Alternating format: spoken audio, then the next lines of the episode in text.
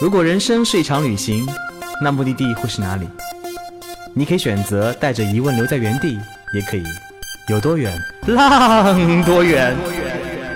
本节目由报名还有年龄限制的稻草人旅行推出。稻草人旅行是大众点评三千二百四十五家旅行社中口碑排名第一的旅行公司，颠覆传统，只做青年人的小团队旅行，和同龄伙伴一起浪，遇见你的激情、友情爱情。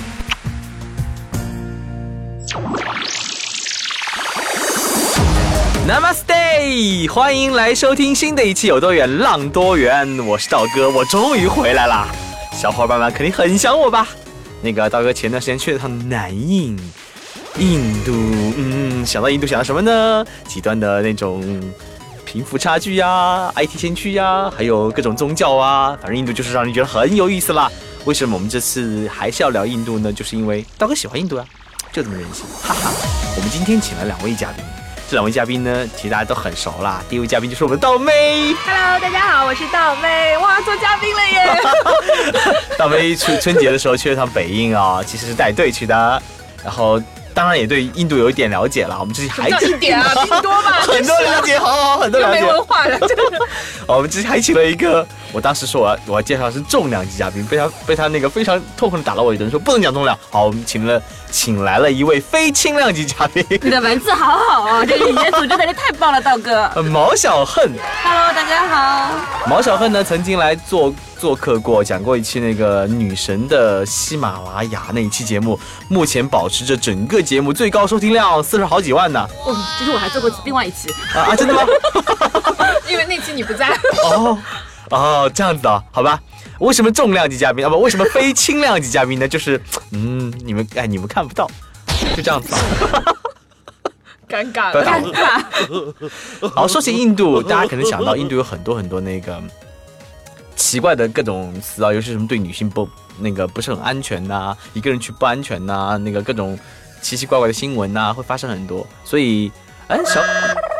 哎呀，差点 把刀妹的真名说出来。所以刀妹为什么？我形象破了了，怎么办？为什么为什么要选择那个去带印度这个地方呢？而且作为一个如此长得美艳的女子，就不害怕吗？对呀，因为没有男人，所以也不太害怕这件事情，很渴望。对啊。Oh no！认真讲了，就是因为。工作上安排要去，他其实没得选 啊，不是我，因为一直印度就是是我就是 list 上要去的地方，然后我一直觉得哦，旅行嘛，就是尤其是去印度这种国家，我一定要准备的很充分，然后一定要很了解这个国家，然后才可以去。然后谁知道也是因为工作上的一些安排和调动就很临时，大概在呃出发前的一个礼拜，我就接到了要去印度，然后当时觉得晴天霹雳啊，就是没有一丝丝防备，对，然后嗯，后来我有在想说，哦，印度这么混乱的国家。也许就是需要这种很突如其来的感受，然后你你去，也许是比较容易融入的吧。所以就是对，然后我就默默的踏上了去印度的路。所以真的那么混乱吗？真实的原因是什么呢？大卫其实被安排去西班牙跟葡萄牙带队，但是因为送签太晚被拒签了。然后本来是说哦，我要什么不可思议马德里嘛，然后就变成了不可思议德里。哦对哦，对啊，哎呦，对对对，特别的近呢，对对对对对，嗯，所以就去了。所以毛小恨这次是第二次去印度了，对吧？嗯，是的呢。也是工作，这是个苦逼的组织。但工作完了，你好像自己玩了很长时间。嗯，是的，是的，是的，因为不能就是这样的机会嘛，工作带来的便利，我就说就一定不能浪费，所以就在带队结束之后，又一个人在印度浪了大概两个礼拜吧。嗯，其实印度按照地理分呢，主要分为北印跟南印。嗯，北印呢，就是稻草人的路线呐，其实主要集中在北印。北印有很多很多大家很耳熟能详的目的地。包括那个印度教的圣圣城瓦拉纳西，包括德里金三角，包括德里阿格拉，还有斋普尔那边的粉城啊，那个叫什么 泰姬陵啊，好像有点混乱，都在那个区域。还有就是拉贾斯坦邦，就很多土邦主啊的地方，很多富豪，很多富丽堂皇的宫殿啊、城堡啊都在那边。然后另外一边就是南印，南印包括很多大城市，什么班加罗尔、金奈、孟买，还有如梦如幻的亨比。亨比哇，说起亨比，鸡皮疙瘩快起快起来。至于为什么好，慢慢再聊。然后毛小亨呢，其实带完我们的北印路线以后，自己开始了长达将近两个两个多礼拜的旅行，对吧？以最后他的目的地呃结束的点是在南印的孟买，他的孟买结束时间是二月十 你要说这个梗吗？大十，七号，然后当时我还在商量，哎呦，毛小恨在南印呢，我也要去南印呢，我们要不要相约一起去喝个酒，聊个天？是呢，我为了那一晚，我已经把好几个我的一个选项，我说，哎，我等道哥来了，可以跟道哥一起，要不要去什么他这呃他他妈哈的那个酒店里面喝一杯啊？要不要去以前当年黑帮的那个咖啡馆喝一杯啊？嗯，想了好几个点，然后问了一下道哥，道哥你到底几点到啊？嗯，很早，凌晨一点。接着就这样华华丽的错过了，因为当天我是呃当天一早是飞机就走了嘛，他其实根本就不是那天晚上到，就错过了。其实印度呢，给人感觉除了混乱以外，好像还是很混乱。对啊，就没有什么，它就是它会发生很多很多很多很混乱的故事啊。其实我们今天主要聊那些，我们不聊目的地，我们就聊路上那些很混乱的小故事。其实我觉得不一定混乱是由一路线或者目的地造成的，而是可能我们自己造成的。我这里要讲一个很混乱的小故事。这次道哥很很懒，因为曾经的旅行特别的。呃，就那个穷嘛，所以这次狠了狠心，想好好的奢一把。因为跟大家普及一下，印度虽然很贫富差距很严重，但印度的服务行业，尤其酒店行业，在全世界非常有名。每年的评选什么全球 Top Twenty 的好酒店，印度经常有三四个上榜。然后为了感受一下，而且印度的好酒店又不是那么的贵，比如说三千块钱，你可能香港住一个普通五星酒店，在印度也可以住一个非常的面朝大海的 suite 套房。所以这次呢，我们就订了，我全程就订了，啊，都是五星酒店。反正跟我们也没有什么关系，谁知道他跟谁一起订的五星级酒啊店 哦？好基友啦。然后我本身的行程呢是孟买加果啊加亨比一个三角形的行程。然后看地图很简单，孟买在最北边啊，这、在南印的最北边，然后果阿跟亨比呢在很南边，然后感觉上。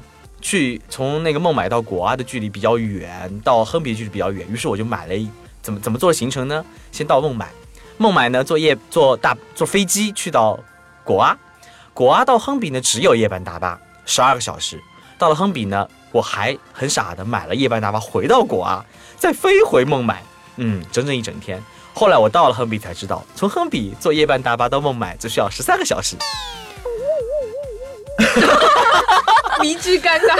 呃，就这样子做了特别傻的一件事情，对于旅游达人道哥，是一种耻辱。对啊，居然做了那么傻逼的行程，哎，所以到了亨比，我偷偷的把我的那个机票和车票全撕掉了，直接悄悄的买了一张从亨比回孟买的夜班大巴，什么都不管了。然后就这样混乱的坐了夜班大巴到了孟买，本来是下午到，结果早上就到了。到了以后呢，我那次行程订的是最好的酒店，叫泰姬玛哈，泰姬陵酒店。然后想想我要感受一下英式殖殖民那种服务嘛，就订了一个三千块钱左右的，哇，好奢侈，想想想好奢侈，但是真的很值。订了一个是一个 club house club house club room，就俱乐部房间。然后那个房间呢，差不多三十几平米嘛。因为到的比较早，我就问他，哦，说我能不能把行李放着前台，我去玩一玩。那个人看了我一眼，哦，不好意思，房间没有 ready。于是我帮你升个级吧。哇哦，他就帮我从三千的 club room 升级到到了五千多的 sea view suite，哇我，整个人全身都特别的兴奋。所以这是印度这种各种混乱当中给你一种小福利吧，惊喜。哪有，就是贪小便宜啊！所以猫小挺大，的便宜啊！所以毛小恨呢，你的那些混乱的故事来给我讲，给我们大家听一听。啊就这样到我了吗？啊，对呀、我刚刚听到那个，哦 我刚听到道哥讲他的夜班大巴嘛，我就想到了，就是我坐过史上让我觉得最最混乱的一个夜班大巴。嗯，其实呃，我第一次去印度的时候，并没有坐夜班大巴，因为其实大家也知道，印度的就是铁路系统其实很发达，很多时候，而且印度那么大嘛，其实我们很多时候就是一个目的地到另外一个目的地会选择，如果说有呃呃选择晚夜班的嗯卧铺火车，一方面又省钱，一方面它的火车真的是很舒服。那我没有坐过印度的就是夜班大巴，在走之前呢，其实我的小伙伴已经给过了我一个忠告，就是说千万不要坐。但我想，不就是夜班大巴嘛，有什么好难倒我的？又不是没有坐过，在就全世界各地坐过这么多夜班大巴了。然后，所以我就有呃有一天晚上我就安排了一个夜班大巴，也因为去那个地方，我也没有找到一个合适的交通方式。那个地方是要去个小村子里面，那去的人也比较少嘛，所以我想就试试看。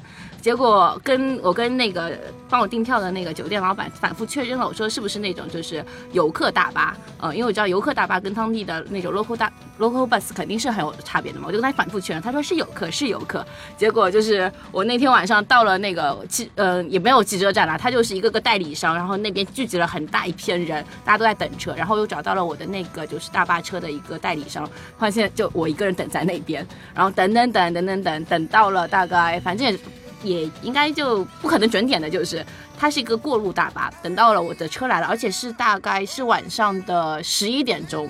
嗯，十一点钟。其实如果我是第一次去的话，我肯定应该也会比较慌乱吧。就晚上十一点钟，你要坐一个夜铺大巴，然后也不知道，也没有别的人跟你同行。嗯，我觉得应该会比较害怕。但那时候我已经在印度待了，就混迹了蛮久嘛。其实我就很兴奋，因为这个点呢，恰巧又是我第一次去旅行的时候，有在这边坐过一个就是早上的白天的一个巴士的一个车站，我就觉得看到一切都很新，就就很熟悉，就是当年的感觉，我就特别兴奋。然后等到上了大巴车，哦，那我这次还好死不死的，非要带了个行李箱，因为以前都觉得就是去印度你可能要背包旅行嘛，那种感觉比较适合，就是在混乱的印度，随时背着包可能能跑起来啊，能干嘛？能赶个火车啊这些。但这次好死不死的又带了一个行李箱，然后就拖了那个行李箱上到了那个巴士，我才发现就是我压根不知道怎么睡觉。我的位置是在，它是，嗯，它不是一个就是全部是大巴的，呃，全部都是卧铺的一个大巴，它下面是座位，然后上面是那个就是卧铺，然后我的那个卧铺呢，它是一个大床，呃，道哥应该也住过吧？哦，对，就是它它那个整个印度的那个。那个大巴很有意思啊，它上面有单人床和双人床，对的，对的，双人床虽然没有任何栏，没有任何界限，你是两个滚滚在一起，double room 的感觉。对，所以你住的是 double room 是对呀，你们知道最搞笑，我们还有个领队就许大毛，她和她老公两个去南印玩的时候，他就跟我说，坐夜班大巴非常的折磨人。我说为什么？他说你睡不睡就会滚到一起，就撞到一起。然后我想了半天，为什么撞到一起呢？然后同行的好基友就跟我说。嗯，可能性上两个比较圆。我说为什么呢？圆滚滚嘛，滚着滚着撞一块了。好了，好冷啊！不不，真的是因为印度的路不是很好嘛，所以一般大巴开的时候很颠，颠颠的，你又你又控制不好你的方向，就开始左右左摇右晃，就是的撞在一起了。是的，就是给我建议的，也就是那位姓许的领队。哎，所以你那 个你那个双人床，我有人吗？没有人，就我一个人。哦，你一个人睡的双人床，这也并是并不是件好事情啊，就滚过去滚过去。我知道为什么了。那个卖代票的人看了看你的体型，是我比较适合一个人，也不太跟不太适合跟别人 share，对吧？没有没有，不是的，是是是是是，我占满了一个床。对对对，我知道我知道我知道道哥你的意思。不管了，我要接下去。我我要说的这事情呢，就还没有上床，也不是好奇怪，就是还没有上床了。因为呃，我我上了这车，我就看到很多人都坐在下面，而且我的位置是在最后一排的。然后就把行李好不容易挪到了最后一排，就发现这车上就是那个呃床铺上面没有任何的东西。按理来说。这卧铺大巴不应该有床单？或者就有个被子，有个枕头，它上面什么都没有。然后我就在想，我应该怎么睡今天晚上？因为我又好死不死的，又什么睡袋都没有带，还在那边坐卧铺大巴。然后我就想怎么办嘛，就就就在那边发愁。然后车已经开了，在那边晃啊晃啊晃。然后就边上的边上的一个睡单人铺的一个大叔吧，他就把他的那个他卧铺大巴也有挺好的，就他有那个窗门，就就窗吧移门就可以移着，他把那个门就打开，然后告诉就跟我示意说，你从这边踩上。去就可以上去，就可以上去睡觉了。其实我心里想，哦，我知道，我知道怎么上去。但是我在想，我今天晚上要怎么度过这个没有任何睡袋、没有被子的一个夜晚？尤其是当那个车是全是印度人？不是，我想说的是那个空调。空调，呃，你的车是空调车还是非空调车？我就不太记得了，反正很冷晚上。因为印度特别喜欢在空调开的特别特别冷，而且我上次坐第一次坐夜班大巴的时候，他看见我蜷缩在那个地方，拿了一个被子望着我笑。然后我说哦，free no charge，我说不要，嗯，我就把自己蜷在一坨，就是还有被子，我上面压根就没有。他是卖的，是卖的很贵，已经快抵上那张车票钱了。哦，我没有，真的一点都没有。然后我就看到就是当地人怎么睡，他们原来就是你能看到，他们原来就嗯本身就有时候会看到这些印度人他会披着那种大毯子嘛，所以其实他上车就是把这个毯大毯子一盖就是他的被子了。所以我压根什么都没有。我怎么办？我只能我立马就想到了，我我就是包里面唯一比较有厚度的，就是我有一个披肩，还有就是一件羽绒服。那我就要把我的行李箱打开，就在一个又非常抖来抖去的车又很狭小的一个空间里面，我要去把它我的行李箱打开，而且我的行李箱是我好不容易把它关起来的，因为实在买的东西太多了在那边。然后我就打开，呃，拿出来还蛮方便，但真的问题就是根本关不起来。然后印度 然后就在各种印度小哥的帮忙下，大家一起在那边做啊、弄啊，把我的箱子给关起来了，然后再慢慢的挪上我的位子，然后挪到我的床上，我才发现，就床上就是有各种不明真相的物体，稀稀嗦嗦的都在床上。就那一晚上，我真的是我也不知道我想知道你不明这条问题是什么。我也不知道，就是就应该是那些人家吃的饼干，反正吃的各种各样奇怪的东西在那边，所以就真的很脏。它根本不是一个就是游客大巴，而且下面坐的全都是当地的，全都是印度人。我根本压根没有看到一个旅行者，大概只有我一个人是去旅行的。然后所以就是在这种情情况下面，我又是一个人嘛，又是卧铺大巴，整车上面全是印度人民，然后又有很多印度男印度男性嘛。其实，在如果是在我第一次去的时候，可能真的是不敢去。这样去尝试一个方式，但在那个时候，你就发现如果没有这些印度小哥教你怎么上上床，这很容易起义嘛。教你怎么上到你的床铺上面去，然后没有印度小哥帮你去压这个行李箱把它关起来，我可能真的没有办法完成这天晚上的睡睡觉时间。所以我就觉得，其实嗯，他们并没有就是。说什么看你的眼神很奇怪，他们很友善，帮帮助我这一晚上真的睡好了。而且到了那一天的话，那天早上一大早五点钟的时候，他到了一个就是一个小镇上面，我要在那边换车嘛，结果下来他就停在了一个是就十字路口，什么都没有，就是有很多很多人都在那边等车，但我压根看不到任何车站。然后我就我就拖了个行李，五点钟在那边啊问了各种人，结果才发现，谁说印度人民大部分都是都会讲英文？我在那边问了很多人，他们都不知道我在讲什么。然后有可能是你英文差，也 有可能，有可能吧呀。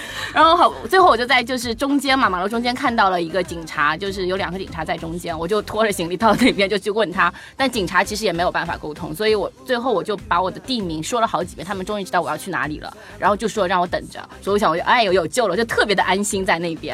然后在就等待的过程当中，又有小哥会给他们就是来倒茶嘛，然后警察就非常顺理成章的就说来喝一杯茶，然后我就特别开心的在凌晨五点钟的街头上用一杯这样的嗯茶嘛来温暖了自己，然后就等着小哥帮我去。就打到车，最后就是直接帮我拦了车，然后把我送上去了。所以我就觉得这样的就是这种经历的话，是呃，如果我是第一次去的话，我可能压根不会去做，压可能那时候我就慌乱掉了。但在第二次我经历了很多印度的这种混乱的场合的时候，我再去感受，我就觉得不用担心，下一刻总会有更多让你惊喜或者惊吓或者各种奇奇怪怪的事情发生。我只要嗯，这刻干嘛就干嘛，喝着茶在马路中间等待就好。其实体现一个国家的那个很大的特色或者是亮点，本身就是乘坐当地的公交通工具。啊，印度呢要搞成它的混乱呢，你去坐它的飞机啊、火车啊、汽车啊、地铁呀、公交车啊，都是一种体现的方式。呃，这次我在那个孟买的时候，呃，孟买很有意思啊，它没有地铁，它有火车，就是大家在照片上看到那种开挂的。所有人吊在车窗上，吊在坐在那个车顶上的，其实就是拍的孟买的那个地铁，它郊郊外郊外那种火车列车。对对对，其实如果大家有机会的话，去去到印度，就不要只是打车，虽然打车很便宜啊，孟买两块二的起步价，每次都打车。然后你一定要感受一下那边的地铁呀、小火车啊，包括夜班火车，包括公共汽车。其实这种方式有可能会觉得很苦逼，或者。但是呢，你体验完了以后，你回想它，真的很有意思，因为是一个非常好的跟当地人接触的机会。嗯，所以说到这个的话，道明第一次去印度，有没有什么不一样的感受呢？或者说跟你想象是不是不有什么不一样？呃，我基本上对他们不敢有想象，从来没有想过。对对对对，因为呃，本身印度混乱就是我们也知道，所以干脆就是想说来吧，就是一切都可以。然后我我可以讲讲，就是作为一个第一次去印度的感觉啊，就是我当时有呃下了飞机以后，我就去找婉姐了，我就说你在哪里啊？因为她有比我早一天到。说一下，婉姐就是毛小恨啦，她有很多名字。对，我就找去找毛小恨，然后然后而且毛小恨提前一天到，还一直跟我说你什么时候来，快点来啊！说那个我已经开始。兴奋起来了，就是他在德里的街头已经开始兴奋了。然后我们两个人，我要说一下那个换会被打的故事，就是我当时第一天去的时候，刚进入到就是城市的时候，我也其实也蛮紧张的，因为本身我的旅行方式就别人跟我打招呼，我都会去应的。然后但是在印度呢，就是你也不知道别人过来是要跟你。就讲些什么或者什么或者骗你啊什么什么的，所以我就拉着毛小恨，我们两个人就在市区想要去换钱嘛。然后当时是我有个队员一直跟我说，呃，我我介绍你去一个换钱的点，然后说你尽量帮我们争取到可以换到就是很高的汇率，然后大概是六十八吧。然后我跟婉姐两个，婉姐就拉着我，我们两个人就冲进去跟人家说六十八很高哎，我换的第一天是六十二，还扣了百分之十手续费。对呀，然后我队员就一直跟我说六十八，对，然后我就以为可以换得到嘛。然后我跟婉姐两个人，然后婉姐一直跟我说。你你等下，然后我们两个人就冲上去，然后那那个人就我们就问他说你汇率多少？那个人就开始跟你聊说你们是中国人啊？哦，我在中国也有朋友，就跟你哈拉哈拉半天，然后最后大概给了又给了个六十四这样子的汇率，然后我们就说不行，他说那你们觉得有多少？我们就按了个六十八，然后那个人就突然怒了，说你们是 liar，然后就追着把我们，就我们就说。因为我们当时底气很足嘛，想说我队员都换到了，你们就是肯定觉得他是骗子，然后我们两个就说那算了，那我们就不换了，然后我们就准掉头就准备走嘛。那印度一般就会说啊，好了好了，换给你啊，就这样。结果那人就说你们是拉人，然后就一直追出来，然后然后猫小姐我说。你队员到底是换了多少？然后我就有去问他，他说没有啊，我换了六十六啊，我只是说六十八，你帮我们试一下。然后我说我靠，差点被人家打，因为那个人就一直追出来说你们这样是不对的，你们你们是拉尔，就这样一直指，然后我们俩还就是那种趾高气扬的，趾高气扬的说想骗我们，然后。差点被人家打，就是这种。然后当时第一天去，我的确是有点紧张，就是的确也不知道什么话该应，然后什么话不该应，也不知道对待他们的态度是什么样。但是大概经历过一天之后的话，我基本上漫长的一天吧。对对，我觉得那一天简直跟印度人民斗智斗勇，觉得过了一天像一年一样。但是大概过了一天之后，你会发现哦，其实也没有那么复杂，就是当他想。想骗你，或者是想跟你搭讪的时候，你就应他就好了。但是永远都不要上那个当，他也会跟你玩的很开心，就是对方也会跟你就是有的没的去开脑洞，跟你聊两句，然后你就觉得说，哦，其实他们也没有那么可怕了，并不是说非得把你拉到墙角，然后怎么怎么样，你就是并不会这样。他们也觉得，就是如果你能跟应上他的那些开脑洞的话，他们也觉得你很你还蛮好玩的这样。所以嗯，也不需要就是呃，就是对印度人有那么那么多就是奇怪的想法。我觉得他们就是已经多年的套路都是。这样了，然后你只要去接受它就好了。嗯，呃，为什么说这个呢？因为在全世界，我们又经常开玩笑说，全世界有三大骗子国家，啊，摩洛哥、印度和埃及，好像都是我的目的地，都是我的目的地。为什么这么说呢？不是因为这个国家都是骗子，而是因为这个三个国家是旅游老牌老牌国家，所以因为旅游行业带入了很多西方的思维和他们看到哇那么多钱。有些人可能没有办法去赚到这个钱，就想尽办法去骗这个钱，所以导致这些国家以旅游骗、行骗为生的人比较多，所以把这三个国家称为旅游就是三大骗子国家。然后印度也是这样子，因为印度种姓制度的原因呢，虽然现在种姓制度废除了，但是因为长时间的根深蒂固的影响，所以在那边还是有很多人从小没有受过教育。包括他们的经济状况比较糟糕，所以呢，他们可能会用一种走捷径的方式去赚钱，所以导致在印度有很多很多这样子，可能没有太多技能、没有太多伎俩的骗子，他经常会用各种方式。最典型的方式就是，哦，你今天去这个店关门了。嗯，我是大学老师，我要帮学生，能不能帮我一下？你的酒店被烧了，是不是？这种还是 你的火车被取消了？对，遇到这样子，你保持微笑，跟他 say 个 say 个 hello 再见就好了。嗯，其实印度人还有些还蛮可爱的，就是印度人最有趣的一点就是，他完全会把你当做道具。走着走着，突然间跑你面前来，话都不说，拿出手机自拍一张，嗯，然后露个笑脸，然后你不笑，他要看你一眼，再笑一个，笑一个，拍完拜拜走人。呃，这这这点真的是，我觉得是越演越烈。就是在以前可能以前去他们只是说跟你拍照，但现在因为大家都普及了，就自拍，基本上大家都说来来来自拍自拍自拍。我一路上大概嗯，就是我记得有一个地方，我只想去那边安安静静的看个日落，结果就在这个看日落的过程当中，不断的被印度人民打扰，就是我的就是。当因为人的心情也会就是起伏嘛，当我开心的时候，其实我觉得啊，好吧，那就来吧。但是当我真的是一次次被打断的时候，我也觉得很无奈。但他们还会，他们但他们完全不会觉得有问题，他们就一个劲的说，哎哎，把你的口罩摘一下好吗？哎，你站起来一下好吗？哎，你到这边来一下好吗？我遇到最夸张的是一个就是一个大叔，呃，一个大叔，然后在进门的时候，我已经碰到他，已经跟他拍了。过去到了下一个点的时候，又碰到他，又跟他拍了。结果再到下一个点，才发现不是在拍他，我以为又要再拍嘛，结果发现他在跟他老婆视频，然后还要跟我说：“哎，你跟我老婆说句什么？你好啊，这样子，是 特别无语。”但是我觉得他们就非常 enjoy 这个过程，很喜欢。尤其应该是跟亚洲面孔，他们特别喜欢跟亚洲面孔来一起拍照，而且一旦当你说你是中国人的话，他们哎特别开心，左拍右拍，用你的相机拍，用我的相机拍，就各种拍。对，我也我也遇到过，就上次我们在京城遇到那个沙漠游，就是花车游行嘛，然后就会有警察在那里开道，就不让我们游客冲上去，然后大家就在那里拍照，然后结果就是。呃，我们就当时就是有警察在那一直拦着我们，一直拦着我们，然后我们就一直看着他，然后在拍照。突然有一个警察跑过来说拍一下，然后就开始跟我们就是队员还有我，我们就一直自拍，而且大概拍了有十张吧，就是同一个姿势，大概换成。就是他同事的手机又拍了一 一个系列，然后自己的手机又拍了一个系列，然后我们就说警察工作都好不认真啊。说起警察，呃我有一次在那个果阿的时候，我们坐辆小摩托车，小摩托结束以后，我们就从那个山顶看完日落回来，遇到警察拦住要检查我们的驾照。检驾照的时候呢，他就说：“哎，要不要拍个照啊？”我说：“好吧他只是只。想跟你拍个”其照。实其实拍照你会经历很多过程，你前几天被人拍的时候，哇，嗯，好像一个 super star 一样。对对对对 好，第第三、第四天开始，啊，怎么那么烦、就笑的都僵掉对啊，了。那第五、第六天，啊，来吧来吧，就习惯了，对吧？再到了后面几天又又无奈了。啊所以那警察找我拍完照以后呢，他其实重点不是拍照，重点是拍完照以后看了看，哎，你是什么手机啊？哦，iPhone 啊！哎呦，我觉得没有我的 OPPO 好。其实，在印度现在最流行是 OPPO 跟 vivo，嗯，对，满大街的 OPPO 跟 vivo，而且他一直跟我说，哦，在我看来，全世界眼中 OPPO 绝对最好的手机。我觉得他们会有自带很就是很骄傲，就是很自豪的这种感觉。我特别想说，我我特别想说，OPPO 是中国的哦。然后最好玩的是，他慢慢的，其实他套路不是这个，他就问你，你的 Power Bank 是什么牌子的？然后我说哦，我 Power Bank 是小米。然后他说好吗？我说当然好了，中国产的呀。他说你可以跟我换，呃，先说的是能送给我吗？我想哇，这警察索贿也太厉害了吧。后来才知道，因为他们的那个充电电源很贵嘛，已经快赶上半个手机价格了，而且质量不是很好，所以他特别希望，觉他们眼中认为中国的手机好，充电器就很好，所以特别想去搞到一个，又买不到。然后我就特别的认真的看了他一眼，Please use eBay。我说网上可以很容易买到的，然后就走了。好，我们刚刚聊了很多印度混乱的故事，包括我们说了印度交通工具、印度人的好玩的事情。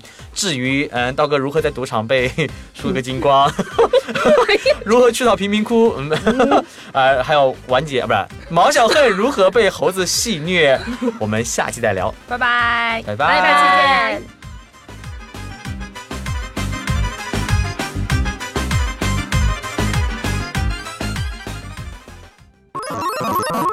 请搜索“稻草人旅行”，和我们德艺双馨、颜值出众的领队一起出发，爱上这个世界。